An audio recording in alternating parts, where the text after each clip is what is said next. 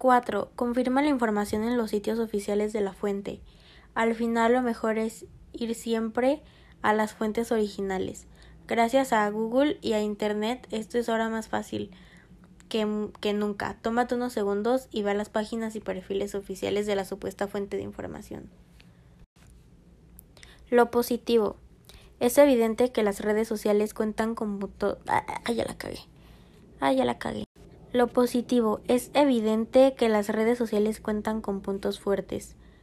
Algunos de ellos son la posibilidad de estar informados de una manera rápida y sencilla a través de prensa, radio, televisión o portales digitales.